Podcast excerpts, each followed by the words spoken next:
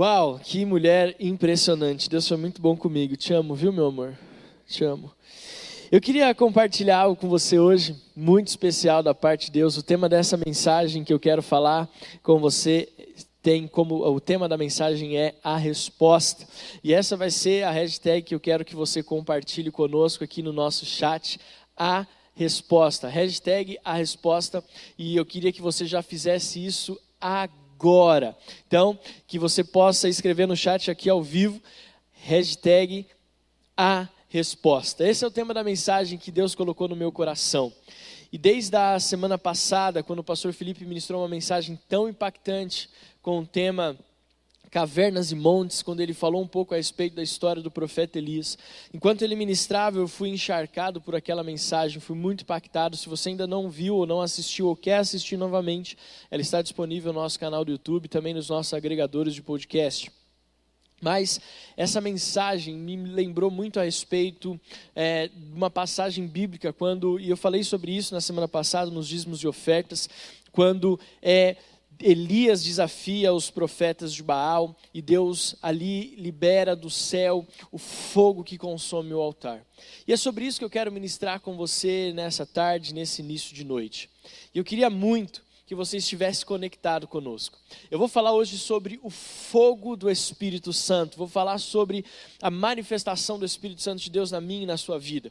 E talvez se você está aqui pela primeira vez e não está muito ambientado com essas palavras ou com, esses, com essas terminologias evangélicas cristãs, o crentez que a gente gosta de falar, não se assuste, tá bom? Eu tenho certeza que você vai compreender, porque quando a gente fala em sermos queimados pelo Espírito Santo, crente ama isso. Crente ama em falar sobre ser queimado pelo Espírito Santo, ser batizado no Espírito Santo, mas quando nós usamos essa terminologia nesse culto, por exemplo, e você que é convidado de alguém chega aqui e fala: Eu não quero ser queimado, eu não quero ser incendiado, estou bom do jeito que está, não, não, é, não é esse tipo de fogo que nós estamos falando. Não é um fogo que queima o nosso exterior, mas é um fogo que muda o nosso interior. E aí eu sei que você consegue entender o que eu estou falando, porque quando o Espírito Santo de Deus vem, quando esse fogo vem, não importa qual a religião que você diz que professa, quando esse fogo do Espírito Santo nos alcança, nós somos mudados de dentro para fora. A nossa vida não é mais a mesma. Então, se você está aqui pela primeira vez, não fique assustado com algumas terminologias dessa mensagem em específico, porque eu tenho certeza que o Espírito Santo vai falar com você no seu coração, no seu íntimo, da forma como você sabe que só Ele fala com você. Amém? Eu sei que a Adriana falou para você sentar, mas como nós somos uma igreja, já falei, é quase um crossfit gospel, eu quero convidar você a ficar de pé porque eu quero orar pela sua vida, pela sua família, em nome de Jesus. E eu creio que essa palavra de hoje, Deus tem me levado muito a ministrar palavras proféticas. E essa palavra de hoje, eu tenho certeza que é uma palavra profética ao seu coração. Nós estamos em um tempo onde Deus está liberando palavras para que a nossa vida possa ser corrigida, para que a nossa história possa ser corrigida. Nós estamos em um tempo, entendo o que eu vou te falar, onde Deus está liberando palavras de ajuste, palavras de conserto. Eu não sei se você percebeu, e aí eu estou falando isso enquanto você fica de pé aí na sua sala, em nome de Jesus, dá uma olhadinha, aproveita para sua família que está perto de você. E mais uma vez, Vera, você que está aí, eu estou dizendo que nós estamos juntos aqui. Talvez não tenha ninguém aí perto de você, mas eu estou aqui na câmera olhando nos seus olhos, então nós vamos conversar, eu e você, hoje nessa transmissão, em nome de Jesus. Mas. É, enquanto você olha, dá um sorriso. Eu quero dizer para você o seguinte: eu tenho percebido que esse tempo de quarentena que nós estamos vivendo, ele tem evidenciado o que há de pior no mundo e na sociedade. Ah, já faz algumas, uma semana mais ou menos, mas no Brasil sempre chega com dois ou três dias de atraso. Nos Estados Unidos, na cidade de Minneapolis, nós vimos algo terrível acontecendo, que é, é algo é, pontual, mas que expressa uma realidade macro. Onde um, um homem negro foi ali morto é, de uma forma cruel e brutal. E eu acompanho alguns pastores dos Estados Unidos, e isso antes de chegar aqui no Brasil já estava sendo veiculado, e alguns pastores ali é, pregando a respeito de um arrependimento na nação, pregando a respeito de uma consciência contra o racismo na, nos Estados Unidos. E aí, quando chegou aqui no Brasil, não chegou com a tanta força que chegou lá nos Estados Unidos. Se você acompanha as notícias lá, sabe que inclusive a delegacia foi. É, colocaram fogo na delegacia, os protestos se intensificaram. Um policial é, que cometeu esse assassinato já está preso, mas evidenciou uma guerra, evidenciou o pior que o mundo pode ter, que é o racismo. Mas não é só isso. Eu estava assistindo a entrevista do nosso governador e tenho orado por ele, independente do que você acredita ou não, não estou aqui defendendo o governador, eu só estou vendo que nós estamos num tempo onde tudo está sendo evidenciado, onde as coisas parecem estão fora de controle, onde existe uma escassez de raciocínio, existe uma escassez de compaixão, existe uma escassez de domínio, existe uma escassez de bondade, existe uma escassez de domínio próprio, uma escassez de fé, uma escassez de amor, onde nós não conseguimos mais ver, evidenciar na grande maioria das pessoas a, o, o, fruto do Espírito, a, a manifestação a, da, dos princípios de fé. Então eu tenho visto que essa quarentena tem sido um, um, um alerta para as nossas vidas, para a igreja brasileira, para a igreja no mundo, para os cristãos, para os não, não cristãos, de que nós precisamos abrir os nossos olhos para uma mudança que precisa acontecer dentro dos princípios que envolvem o ser pessoal, dos princípios que envolvem a família, que envolvem o coletivo.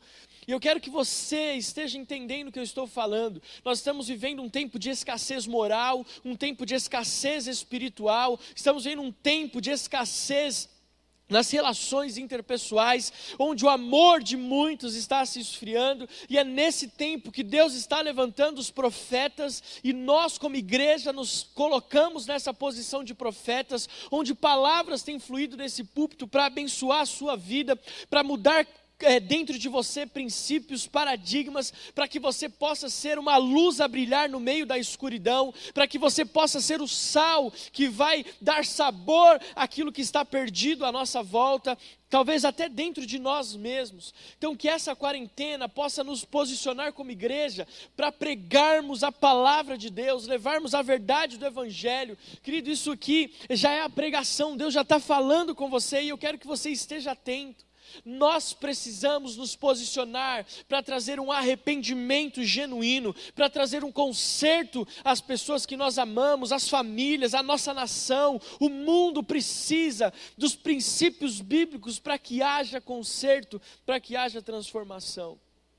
E é por isso que eu quero pregar essa mensagem com você chamada A Resposta. E eu creio num fluir profético nessa mensagem. E já começou com essa introdução que eu dei nós precisamos entender que chegou um tempo onde a igreja, a bondade, a misericórdia, o espírito de fé vai se sobrepor ao racismo, vai se sobrepor às questões é, é, que destroem a vida, que destroem a família, que destroem a moral. E eu creio nesse poder, eu creio na igreja que vai fazer a diferença. Então, mais uma vez, diga para quem está perto de você a resposta. Amém? Hoje eu troco uma Bíblia, não é nova, uma Bíblia antiga, mas uh, é muito elegante ela, por sinal, eu amo essa Bíblia. Uma das coisas que eu gosto é, é de Bíblia. Tem uma coleção na minha casa e hoje eu decidi trazer uma diferente da que eu tenho usado. E eu quero ler com você então, que você possa abrir a sua Bíblia. Caso você não tenha preparado a sua Bíblia ainda, está na tela. Nós vamos ler 1 Reis, capítulo 18. 1 Reis, capítulo 18, versículos 36 a 39. Eu vou ler na versão NVI, mais uma vez eu digo para você que a minha versão predileta hoje é Nova Almeida atualizada, mas para ser uma versão mais é, é, fácil de você usar e que a maioria das pessoas usa, então vou usar hoje a NVI. É, e diz assim, 1 Reis 18, 36. A hora do sacrifício, o profeta Elias colocou-se à frente do altar e orou: Ó Senhor, Deus de Abraão, de Isaque e de Israel, que hoje fique conhecido que tu és Deus em Israel, e que eu sou o teu servo e que fiz todas essas coisas por ordem tua. Responde-me, ó Senhor, responde-me, para que este povo saiba que tu, ó Senhor, és Deus e que fazes o coração deles voltar para ti. Então o fogo do Senhor caiu e queimou completamente o holocausto, a lenha, as pedras e o chão, e também secou totalmente a água na valeta. Quando o povo viu isso, todos caíram prostrados e gritaram: O Senhor é Deus, o Senhor é Deus. Amém? Então eu quero que você ainda está de pé, amém? Espero que você não tenha sentado. Mas vamos lá. Ainda de pé, eu quero que você feche seus olhos, coloque a mão no teu coração. Nós vamos orar em nome de Jesus. Pai, obrigado pela tua palavra. Obrigado porque ela se revela ao nosso coração, transforma a nossa vida. Obrigado porque ela é a resposta que nós precisamos para um tempo como esse. Na verdade, ela é a resposta que precisamos todos os segundos da nossa vida. Deus, que essa mensagem que estamos prestes a compartilhar nesse campus online da Igreja Metodista Renovada na Serra da Cantareira possa alcançar corações, a começar dos nossos membros e principalmente dos nossos membros, mas que se espalhe por aqueles que estão conosco pela primeira vez e que alegria ter pessoas conosco nessa primeira vez aqui, é, nessa transmissão. Pai, que o Teu Espírito Santo se revele que as pessoas possam sentir o fogo do Teu Espírito Santo ardendo de dentro para fora no coração, que possam sentir, Pai, um aquecer do Espírito Santo. Eu peço desde já, desde esse momento, Deus, já alguns já estão sentindo até antes, eu sei, mas deste momento que as pessoas possam sentir a manifestação, o calor do Teu Espírito Santo. Deus, que seja assim. Nós oramos em nome de Jesus. Amém. Querido, então, olha só que interessante, ele diz assim: Responde-me, ó Senhor. Você conhece esse texto? Nós estamos lendo aqui quando Elias então prepara o altar e ora para que Deus de Israel possa responder, para que a nação de Israel saiba quem é o Deus verdadeiro, aquele que respondesse com fogo. Baal não pôde fazer isso, mas o nosso Deus pôde. O nosso Deus respondeu à oração de Elias. O nosso Deus respondeu com fogo, com sobrenatural a unção do seu profeta. E eu quero falar com você que o nosso sonho como igreja deve ser ver a glória de Deus. O nosso sonho deve ser sermos incendiados pelo Espírito Santo de Deus. Nós, como cristãos, não podemos aceitar menos do que o fogo do Espírito Santo sendo derramado na nossa vida. Nós não podemos aceitar menos do que esse Espírito Santo que vem com fogo ardendo e queimando a nossa vida. E eu quero dizer para você que nós temos como alvo ser, é, é ver pessoas que amamos tendo acesso à manifestação do Espírito Santo. O nosso alvo não é só que os cristãos, não é só que a nossa igreja, os nossos membros sejam aquecidos por esse Espírito Santo, mas o nosso alvo é que todas as pessoas que nós amamos, de alguma forma, sejam alcançadas também por esse mesmo doce Espírito Santo, por esse mesmo caloroso Espírito Santo que nós estamos aqui pregando. Esse é o nosso alvo, esse é o nosso sonho, que não somente nós, mas que todas as pessoas que nos cercam sejam alcançadas por este fogo do Espírito Santo. E é por isso que nós trabalhamos muito no que diz respeito à nossa igreja. É por isso que nós trabalhamos muito para que você, que faz parte da nossa família Metodista Renovada na Cantareira, seja alcançado pelo poder do Espírito Santo. É por isso que nós temos célula, é por isso que nós temos live, é por isso que nós temos quinto online, é por isso que nós temos visitas, é por isso que nós mantemos contato, é por isso que nós temos reunião de liderança quase que semanalmente, é, é porque nós entendemos que se nós não estivermos juntos, se nós não estivermos trabalhando, nós não veremos esse manifestar do Espírito Santo de Deus na nossa vida. As nossas células, os nossos cultos, os momentos de comunhão, eles existem, pra, porque acreditamos que vivemos para que o nosso coração seja aquecido. Ele só é aquecido quando nós estamos envolvidos nessa atmosfera de fé, de trabalho e de intimidade com Deus. Mas eu me preocupo também, e eu olho hoje e vejo, que a igreja muitas vezes, por ansiar esse mover, A igreja, muitas vezes, por desejar essa manifestação do Espírito Santo, a igreja, muitas vezes, por desejar esse fogo do Espírito Santo, ela se atém muito a, a, ao ativismo, ela se atém muito a tentar produzir por emoções, por mãos humanas, uma experiência sobrenatural. E aqui eu quero deixar algo claro para você: essa mensagem que eu estou compartilhando aqui, ela precisa ficar clara no teu coração. Eu não tenho nenhum objetivo de tentar produzir algo emocional dentro de você. Eu não tenho como objetivo tentar produzir algo com as minhas mãos é, e que possa te emocionar por alguns instantes. Não, o meu alvo é que você sinta a presença real do Espírito Santo. Não algo emocional, não algo sentimental, não algo passageiro, mas algo duradouro. E o que acontece hoje é que nós vivemos em uma geração tão líquida, uma geração que quer tudo muito rápido, e nós muitas vezes transferimos isso para a manifestação, para a resposta, para o sobrenatural de Deus.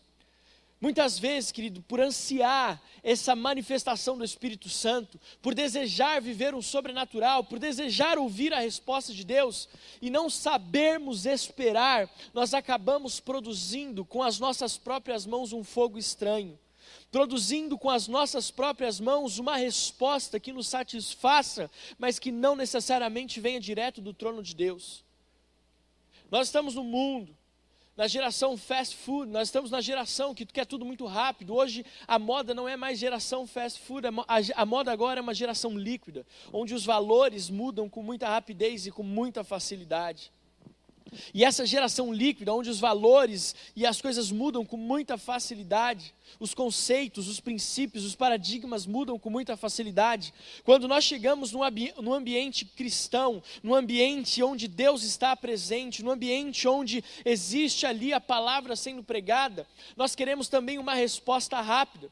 Sabe por que você talvez ainda não se firmou em Jesus ou não se firmou na igreja? Porque quando você chegou no primeiro culto, talvez você queria que Deus te desse a resposta que você estava procurando na primeira vez. Ou talvez você desistiu depois de uma semana, um mês, um ano, e você talvez está hoje assistindo essa mensagem pensando assim: por que, que a resposta de Deus não veio rápida? Por que, que a resposta de Deus não veio eh, rápida como todas as outras coisas são rápidas? Aí eu pergunto para você: que coisas são essas? Aquilo que você pode produzir com as suas próprias mãos e que se esvai é, num piscar de olhos.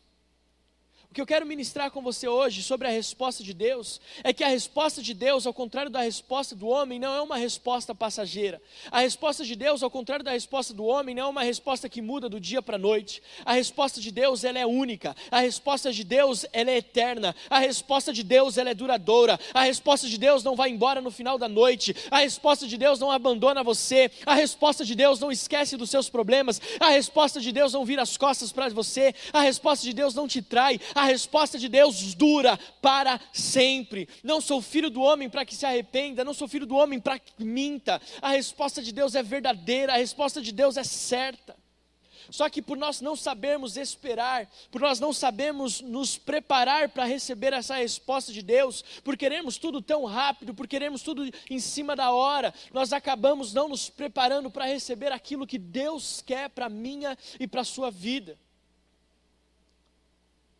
Veja, veja o que Deus está falando no seu coração nessa tarde, nesse início de noite. Deus está ministrando ao seu coração. Deus está falando a sua vida.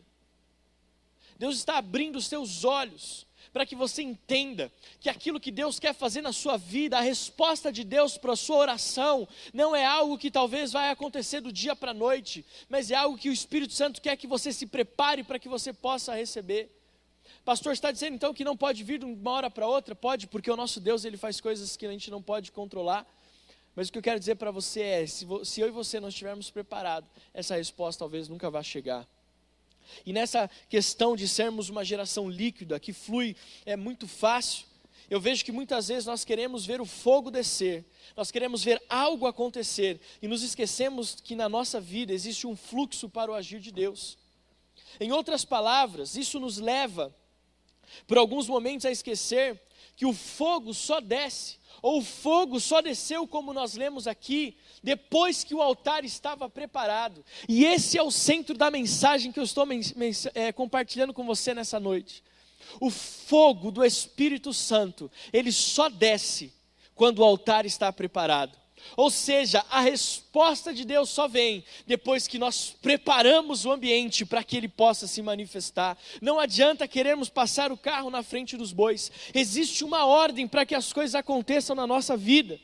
Por exemplo, você não pode comer a bala sem antes tirar o papel. Não pode, você para comer a bala precisa tirar o papel. E deixa eu te contar um segredo: aquele negócio de comer o Trident com papel, que o papel é biodegradável, aquilo é mentira, isso é lenda urbana. Você tem que tirar o papel para poder mascar o chiclete. Não adianta você inverter a ordem das coisas. Não dá para calçar a meia depois de ter colocado o tênis. Não dá para você colocar a cueca depois da calça. Existe uma ordem lógica. Você não vai sair na rua vestido de Superman as pessoas vão rir de você. Isso fala que existe uma ordem. Não tem como. Para você tomar banho, você precisa primeiro tirar a sua roupa. Só que acontece que hoje, dentro da igreja, nós queremos ver o fogo descer, mas não estamos dispostos a preparar o altar. Ei, nós estamos em um tempo de crise, de escassez, e aqui eu quero falar sobre outra coisa: escassez. Se você lê a Bíblia de Gênesis e Apocalipse, você vai descobrir que sempre depois de um tempo de escassez tem um milagre de Deus. Depois de um tempo de escassez vem o maná. Depois de um tempo de escassez vem um banquete. Depois de um tempo de escassez vem a chuva. Depois de um tempo de escassez vem a manifestação do Espírito Santo de Deus. Nós estamos num tempo de escassez política, de escassez na saúde, de escassez na, escassez na, na emoção. Nós estamos num tempo onde não tem mais dinheiro. Nós estamos num tempo onde tudo está pronto, onde tudo, o cenário espiritual está preparado para a manifestação da glória de Deus. Por isso, eu quero liberar uma palavra profética agora para você. Eu não olho esse momento, esse cenário que nós estamos vivendo com maus olhos. Eu não olho esse cenário que nós estamos vivendo com uma perspectiva errada. Sabe o que eu estou vendo? Está faltando as coisas, existe escassez, existe crise. Sabe o que eu estou vendo? É o cenário preparado para o avivamento, é o cenário preparado para a resposta, é o cenário preparado para a manifestação da glória de Deus. Veja, não chovia em Israel, não chovia em Israel, existia uma crise, uma escassez ali política. É, Israel estava sendo governada por um rei que não tinha nada de princípios de Deus, que é que tinha uma mulher que o influenciava para adoração a ídolos, a deuses falsos. Era uma escassez espiritual. O cenário espiritual ali estava preparado. Elias entendeu que algo estava prestes a acontecer. E é isso, o mesmo cenário que eu vejo nos nossos dias. Eu não vejo dor apenas, eu não vejo crise apenas, eu vejo um cenário preparado para a manifestação de Deus. Eu vejo um cenário preparado, sabe para quê? Para a resposta de Deus para minha, para sua vida, para nossa igreja. Então, eu estou fazendo essa introdução bem longa para você poder entender o que eu quero falar com você. Eu quero dizer para você que nós precisamos entender que, por mais que nós estejamos acostumados com a velocidade, a nossa geração, e aqui eu não falo só de jovens e adolescentes, pessoas adultas, mas que fazem parte dessa geração é, líquida, que flui muito rápido, que nós possamos entender que na igreja, na presença de Deus, não é assim que funciona. A resposta de Deus não é como o miojo que você coloca no micro-ondas, não é como a mensagem de WhatsApp que você envia. A resposta de Deus, ela precisa ser, para ela, ela chegar até nós, nós precisamos nos preparar para isso. Nós precisamos nos preparar para isso. Então, eu quero falar com você sobre a resposta de Deus. E eu quero que você entenda que o fogo, o fogo nesse texto que nós acabamos de ler de 1 Reis, esse fogo não é apenas o sobrenatural. E aqui vem outra questão que eu queria assim abrir os seus olhos para isso. A igreja se preocupa muito com o fogo, mas é, é, é, em outras palavras, a igreja se preocupa só com o sobrenatural de Deus. Mas deixa eu falar, o fogo, antes de ser o sobrenatural de Deus, ele era a resposta da oração do profeta. Se nós queremos só o fogo, sem nos preocupar com a resposta de Deus, alguma coisa está errada na nossa fé. se nós queremos apenas ver o sobrenatural de Deus e não nos preocupamos que Ele é a resposta de Deus, Elias não ora assim fala, é, Deus, vem o teu fogo. Ele não fala apenas isso, ele fala, responde-me, ó Senhor. Responde-me. Isso aqui fala de uma fé racional.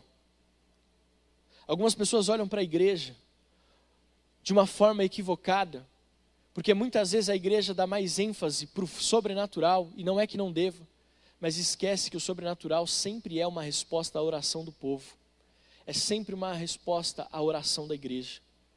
Isso fala de uma fé racional. Uma fé racional é de um cristão que sabe o poder do Deus que ele serve. Elias fez o que ele fez porque ele sabia o Deus que ele servia. Ele sabia o poder que existia em Deus o fogo, antes de ser o sobrenatural, ele é a resposta. Diga para quem está perto de você: o fogo, antes de ser o sobrenatural, ele é a resposta. A liquidez é a necessidade da resposta rápida do agir de Deus em nossas vidas, em alguns casos, nos leva a forjar o agir de Deus, a manipular emoções, nossas próprias e quase que sempre para saciar a necessidade de um feedback. Muitas vezes, na necessidade de uma resposta rápida, nós produzimos algo com as nossas próprias mãos, e que muitas vezes nós nos damos conta que nós mesmos somos enganados com isso.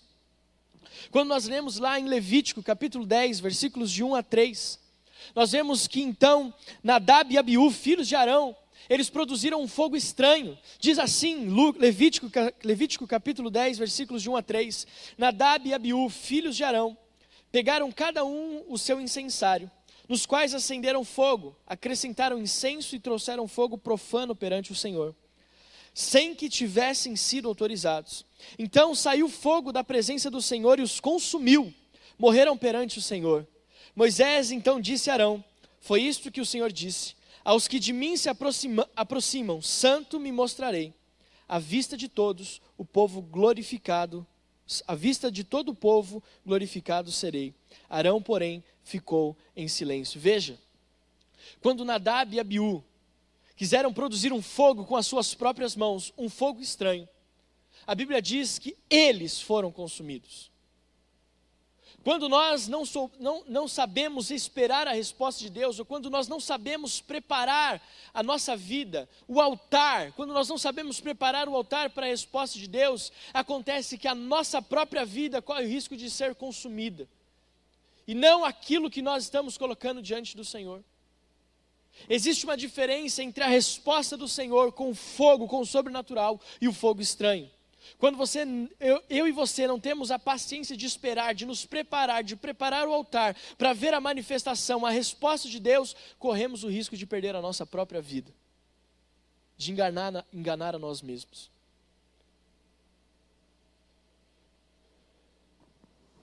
A nossa geração busca a facilidade e as respostas rápidas.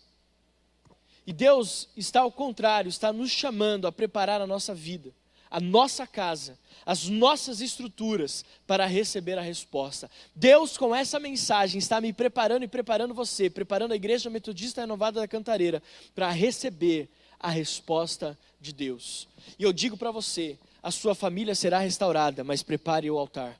A sua família será restaurada, mas prepare-se prepare o altar. Sua, as suas amizades serão sustentadas, mas prepare o altar. Não tenha pressa. As portas irão se abrir, não tenha pressa, prepare o altar.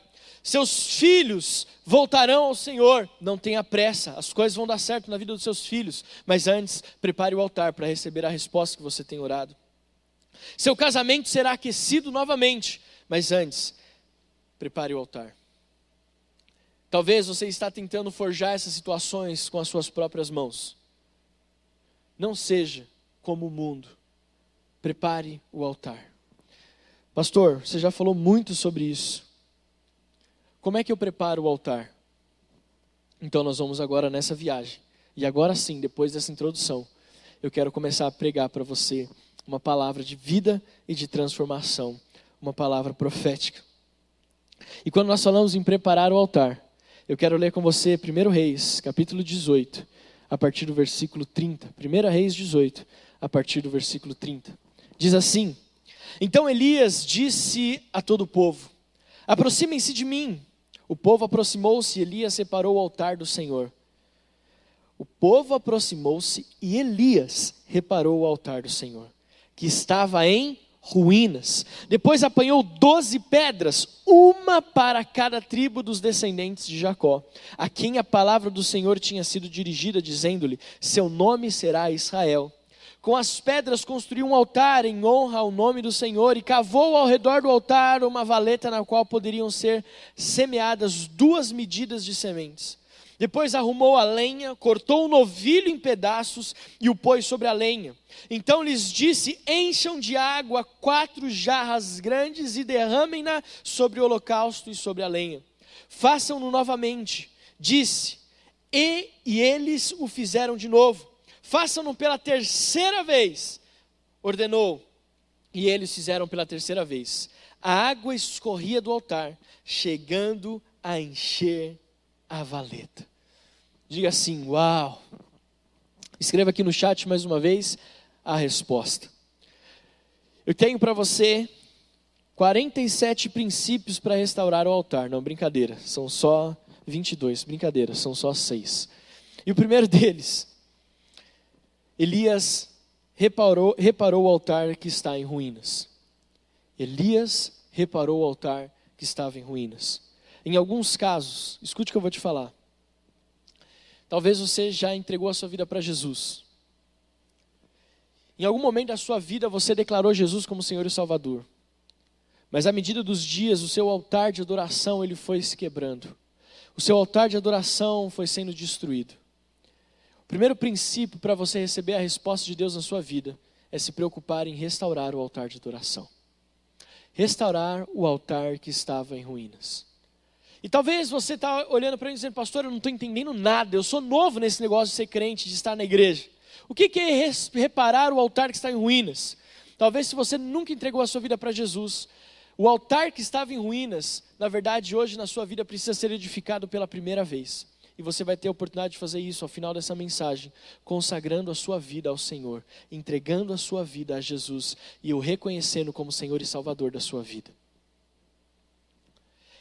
repare, restaure o altar que estava em ruínas. Primeira coisa que Elias fez, antes de Deus responder a sua oração, foi reparar o altar. Apocalipse capítulo 2, versículos 4 e 5 dizem assim: Contra você, porém, tenho isto: você abandonou o seu primeiro amor. Lembre-se de onde caiu, arrependa-se, pratique as obras que praticava no princípio. Se não se arrepender, virei a você e tirarei o seu candelabro do lugar dele. Quando a gente fala em restaurar ou reparar o altar que estava em ruínas, eu quero te perguntar como está a sua vida hoje? A sua vida hoje está em ordem? A sua vida hoje está de acordo com aquilo que Deus espera que ela estivesse? Ei, Igreja Metodista Renovada na Cantareira, como nós temos vivido a nossa vida diante do Senhor? Como está o nosso primeiro amor? Será que nós estamos vivendo da mesma forma como nós vivemos é, é, quando nós encontramos Jesus, quando nós recebemos aquele abraço amoroso, caloroso? Ou será que as nossas palavras voltaram a ser palavras duras? Ou será que o nosso olhar voltou a ser um olhar de julgamento? Ou será que nós deixamos de abraçar e tocar as pessoas que Deus colocou na nossa vida para amarmos? Será que nós deixamos de estar na presença de Deus como deveríamos estar? Nós precisamos colocar a nossa casa em ordem. E mesmo que você não goste de faxina, essa palavra profética de hoje diz sobre restaurar o altar, diz sobre preparar a sua vida para receber a resposta de Deus. E para isso você vai precisar fazer muitas vezes o que você não gosta de fazer ou o que você não gostaria de fazer. Eu confesso que eu não sou muito fã de faxina. Eu confesso que eu não sou muito fã de arrumar a casa, de colocar a mão na massa. Eu acho que poucas pessoas são mas fazer uma faxina é necessário. Fazer e mexer, tirar o sofá de lugar, levantar a cama, isso é necessário. Porque senão a sujeira pode causar danos à sua vida, à sua saúde, à sua integridade. E na nossa vida espiritual, no nosso relacionamento com Deus é a mesma coisa. Quantas vezes, por não querer mexer em áreas da nossa vida que estão sujas, nós somos contaminados e ficamos enfermos espiritualmente. Então, para recebermos a resposta, a primeira coisa que nós precisamos é reparar o altar. Talvez você não queira abrir mão de um pecado, isso fala de faxina. Abrir mão de um pecado de estimação. A primeira parte da preparação do altar é a restauração da nossa vida. Reparar o altar que estava em ruínas, fala em restaurar a nossa própria vida. Estabelecer ou reestabelecer o nosso relacionamento com Deus. Sem a restauração do altar, é impossível o fogo descer. Nós somos de uma nova vida, voltar ao estágio inicial. E aqui, eu quero fazer algo muito fora do comum para os padrões da nossa igreja. Eu quero convidar você a entregar a sua vida para Jesus nesse primeiro ponto. A sua vida para ter sentido, a minha vida para ter sentido, para que nós possamos ouvir a resposta de Deus, nós precisamos confiar a nossa vida nas mãos de Jesus. E talvez você está assistindo essa mensagem pela primeira vez porque alguém te convidou. Talvez a Vera, talvez a Fernanda e o Fábio, talvez o Álvaro e a Andréia, talvez o Edson e a Márcia, talvez você é o meu convidado, eu te mandei esse link, a da Adriana. Talvez você é convidado do Mário, da Renata, do Douglas, da Marta, do Eli e da Luzimar. Talvez você é convidado da Cíntia, da Gisele, da Andresa, da Sandra, de uma das nossas adolescentes, de um dos nossos jovens, um convidado da Amanda. E eu estou com medo de esquecer alguns nomes, mas se você é convidado de alguém da nossa igreja, essa pessoa está preocupada com que a sua vida tenha sentido. E eu quero convidar todos nós a fazermos uma oração.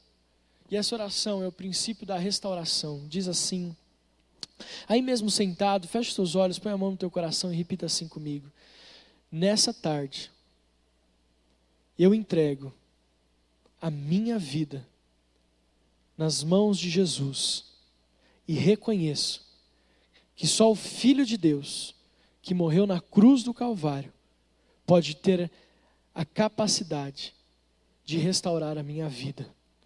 Perdoa os meus pecados e escreve o meu nome no livro da vida, para que eu tenha direito à eternidade com Jesus. Eu oro em nome do Pai, do Filho e do Espírito Santo de Deus. Amém. Se você fez essa oração, no final desse, dessa mensagem, eu quero que você nos mande uma mensagem no link que vai aparecer aqui na descrição do vídeo. E nós queremos orar com você. Nós queremos nos conhecer você melhor. Mas esse é o primeiro ponto: restaurar o altar. O segundo princípio que nós precisamos aprender a respeito de preparar o altar para a resposta de Deus, diz que Elias preparou doze pedras. Doze pedras, simbolizando as doze tribos de Israel. E essas doze pedras, elas simbolizam a base que a nossa vida precisa ter, o altar, que a nossa a base do nosso altar para que Deus possa responder. E essas doze pedras falam de fundamento, e fundamento fala de conhecermos o ministério de Jesus, fala de conhecermos a vida de Jesus. Se você quer ter a resposta de Deus para a sua vida, se você quer ter a resposta de Deus para a sua história, se você quer ver o sobrenatural de Deus chegando na sua vida, nós precisamos conhecer sobre Jesus. É por isso que nós estamos trabalhando para. Liberar o quanto antes um, um e-book chamado Jesus, meu melhor amigo, para que você possa conhecer um pouco mais da história de Jesus. Preste atenção no que eu estou pregando para você.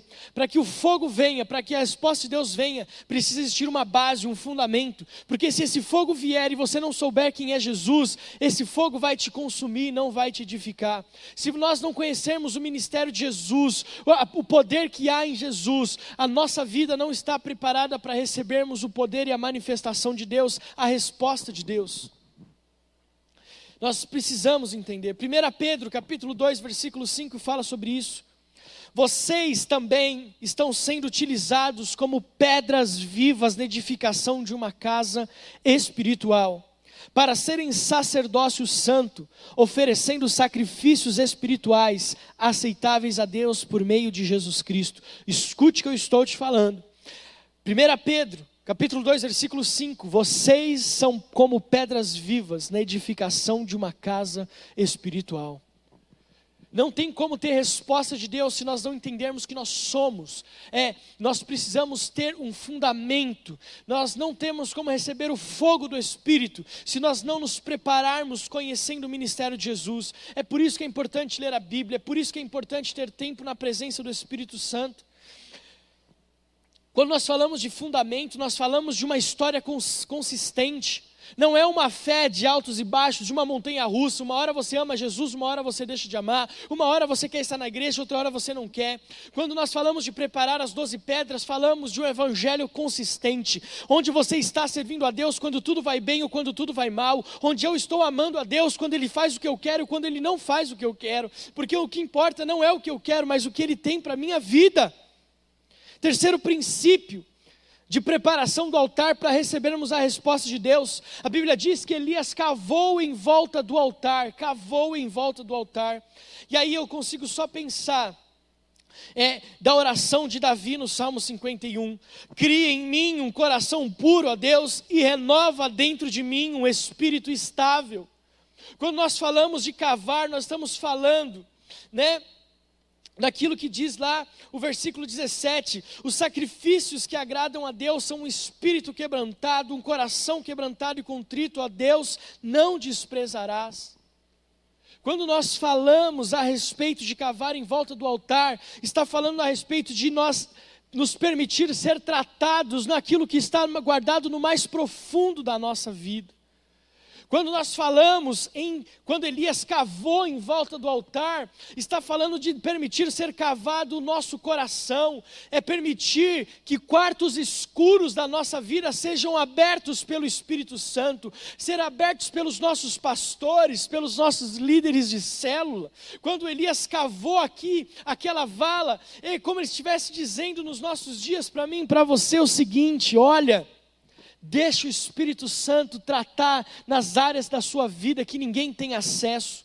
Deixe o Espírito Santo ir nas áreas mais escuras e escondidas da sua vida, porque só assim você estará preparado para a resposta. Porque se nós estivermos escondendo no nosso coração pecados, amargura, mágoas, sabe o que vai acontecer? Nós não suportaremos a resposta e o peso da glória de Deus para a nossa vida nós não suportaremos. Por isso você precisa se permitir ser cavado. Nós usávamos no começo da nossa igreja, quando trabalhávamos com, com célula, falávamos muito isso para os discipuladores e dos discípulos. Deixa o discípulo cavar o mais profundo do seu coração. Deixa ele colocar, é, é, alcançar áreas da sua vida que talvez é, você nunca abriu para ninguém áreas da sua vida que talvez você nunca deixou ninguém saber. Ei, eu quero liberar uma palavra profética que eu estou sentindo de Deus aqui. Eu já estou acabando essa mensagem, tá? Mas deixa eu falar algo para você. Tem áreas da sua vida que você nunca contou nem para sua esposa, nem para o seu marido. Filho, tem áreas da sua vida que você ainda não teve coragem de abrir para os seus pais. Mas escute o que eu vou te dizer. Se você quer uma resposta de Deus para a sua oração, se você quer ver o sobrenatural de Deus na sua vida, você precisa se permitir ser cavado. Não tenha medo de se expor. Quando nós nos expomos, nós estamos permitindo que o Espírito Santo traga a resposta que nós temos buscado. Caso contrário, nós não estaremos preparados para suportar. Em quarto lugar e penúltimo, Olhais, antepenúltimo. Elias arrumou a lenha. E arrumar a lenha fala de preparar o combustível, o material que irá ser responsável por propagar o fogo no altar. E aqui eu já quero chamar o meu amigo de púlpito, Daniel Nobre, para nós encerrarmos essa mensagem. Quando nós falamos que Elias arrumou a lenha, a lenha é o combustível, é o, é o responsável pela combustão. A lenha, nesse contexto de altar, era o responsável por pegar fogo e consumir o holocausto. Quando nós falamos em arrumar a lenha, nós estamos falando.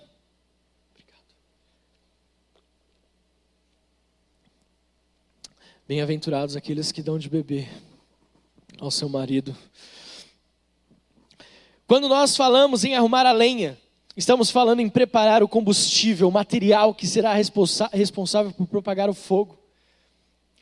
O Espírito Santo. E como nós cultivamos um relacionamento com o Espírito Santo? E aqui eu quero te dar uma dica.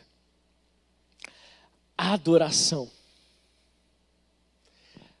Arrumar a lenha, no que o Elias estava falando, na preparação do altar para a resposta de Deus, é o material necessário para a combustão. E o material necessário para a combustão é a adoração. Diga aqui comigo, adoração. Diga bem forte, adoração. Olha para 20 pessoas aí na sua sala e diga, adoração. Nós precisamos, em um tempo como esse, levantar altares de adoração na nossa vida, na nossa casa altares de adoração que serão responsáveis pela manifestação do Espírito Santo de Deus na nossa vida. Eu quero convidar você nessa hora a gastar tempo na sua vida a partir de hoje, a investir tempo em adoração. Você pode não cantar bem, você pode não tocar nenhum instrumento, mas existe um coração adorador aí. Existe um coração adorador. E Deus quer que você use isso como a lenha, como responsável para propagar o fogo. Veja, nesse altar que Elias edificou, a lenha era o responsável pela combustão. Assim como a adoração é responsável pela resposta de Deus, para preparar o ambiente para a resposta de Deus. Quinto e penúltimo, Elias cortou o novilho. Eu sempre fiquei pensando, o que, que significa cortar o novilho? Cortar o novilho significa, de uma forma bem simples, permitir que Deus trabalhe em todas as áreas da nossa vida. Quando Elias corta o novilho, ele está dizendo assim: Olha, Deus, essas aqui são as áreas que eu preciso de uma resposta. Essas são as áreas que eu preciso que sejam incendiadas com a tua resposta, com o teu fogo. E por último, por último, isso aqui é a coisa mais louca desse texto. Por três vezes Elias pede que seja derramado água sobre o altar.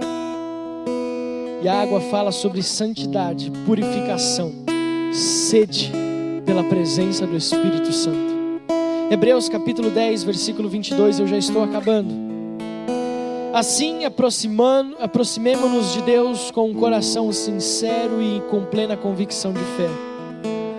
Tendo os corações assim, aproximemo-nos de Deus com um coração sincero e com plena convicção de fé, tendo os corações aspergidos, molhados, para nos purificar de uma consciência culpada e os nossos corpos lavados com água pura nós vamos entender que o Espírito Santo de Deus quer nos encharcar. E é um contrassenso. É muito louco você imaginar que Elias está orando para que Deus responda a sua oração com fogo e ele molha o altar. Veja, era uma época de escassez, não chovia há muito tempo. Quando o povo viu aquela água assim derramada e a sede que assolava aquele povo, e Elias derramando água sobre um altar que deveria ser queimado, o povo olhou e disse: Meu Deus, é um contrassenso. E eu não consigo ver na Bíblia a melhor explicação para a santidade do que contrassenso. A santidade é você fazer aquilo que as pessoas vão olhar e dizer: essa pessoa está doida. Mas escute, sem santidade, ninguém verá Deus. É isso que eu estou ministrando para você. Sem santidade não tem resposta. Sem a santidade não há como Deus responder a nossa oração. Sem santidade não tem resposta, não tem fogo, não tem sobrenatural. Sem santidade não tem o descer de Deus. E sem santidade não há arrependimento. Pastor, do que você está falando? Você leu comigo lá no começo Depois que Deus respondeu à oração de Elias com fogo, o povo, a nação que estava desviada do Senhor, a nação que estava longe dos princípios de Deus, começou a dizer: O Senhor é Deus, o Senhor é Deus, o Senhor é Deus. Ou seja, se nós queremos a resposta, nós precisamos encharcar o altar com a santidade.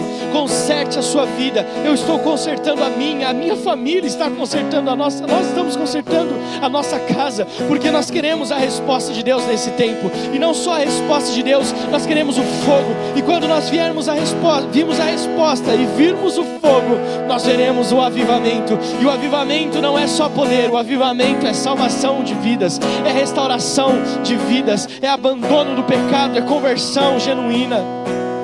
Oh Deus, responde, responde-me, ó oh Deus. Encharcar com água viver em santidade. E viver em santidade é fazer o que é contrassenso, o que é loucura aos olhos do mundo. Os nossos corações, olha só o que o escritor Hebreus diz: os nossos corações precisam ser encharcados. Eu quero convidar você a ficar de pé no seu lugar, porque já são quase seis e quarenta, eu acho. Nós trazemos bastante esse culto. Jesus poderoso. Mas eu sei que tem valido a pena. Eu quero concluir dizendo para você: hoje somos moradas de Deus, somos o altar do Senhor.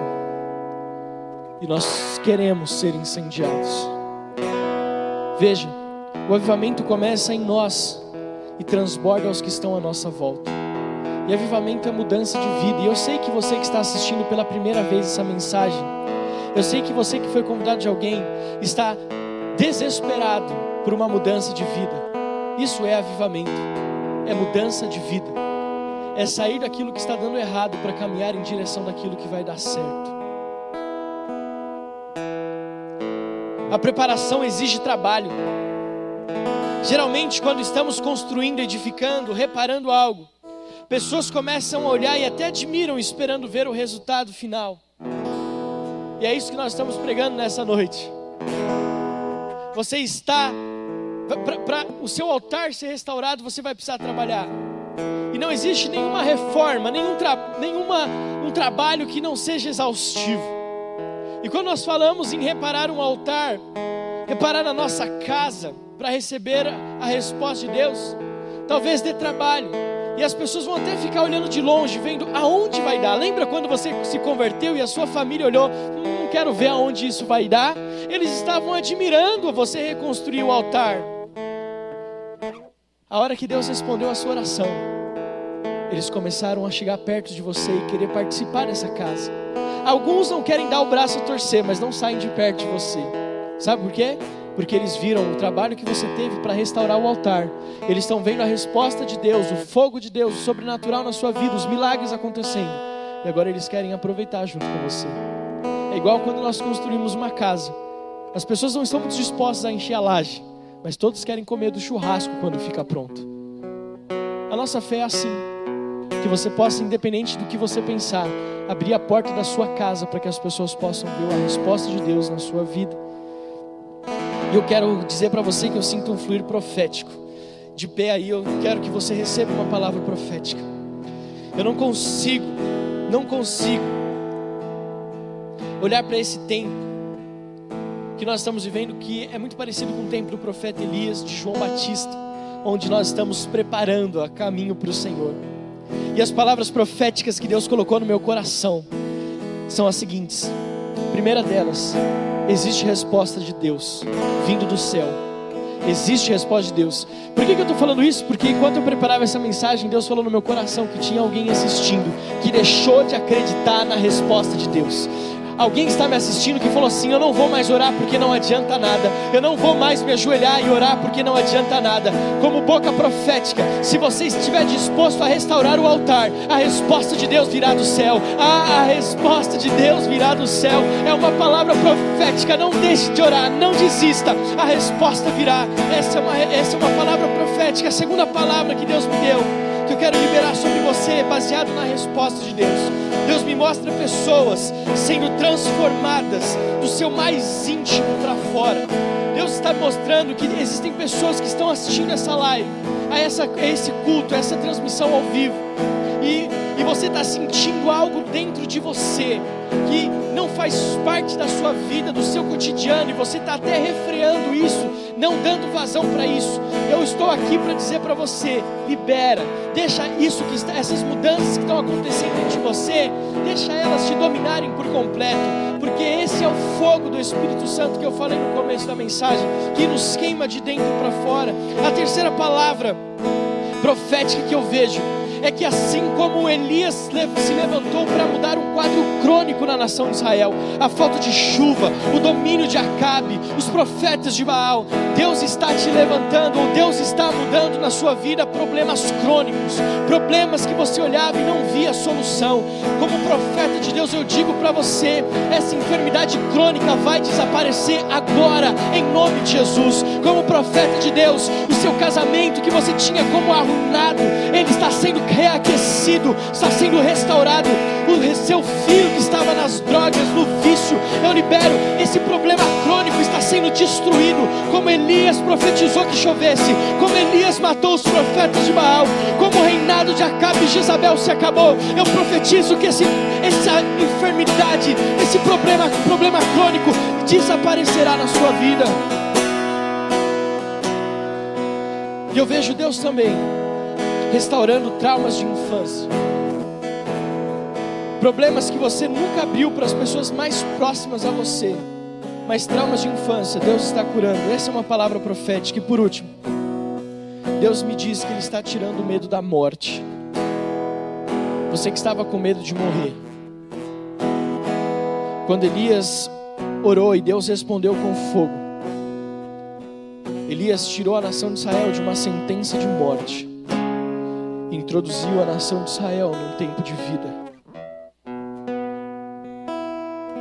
Você ouviu a mensagem da semana passada. Vai chegar um tempo que você vai poder dizer que veio uma pequena nuvem do tamanho da mão de um homem. A nuvem é sinal da chuva, que é sinal de água, que é sinal de vida. Feche teus olhos ainda de pé e sinta o Espírito Santo de Deus. Xarabalabás. Xerebalabás, enquanto a Dri vem aqui, eu quero que você feche seus olhos, Pai.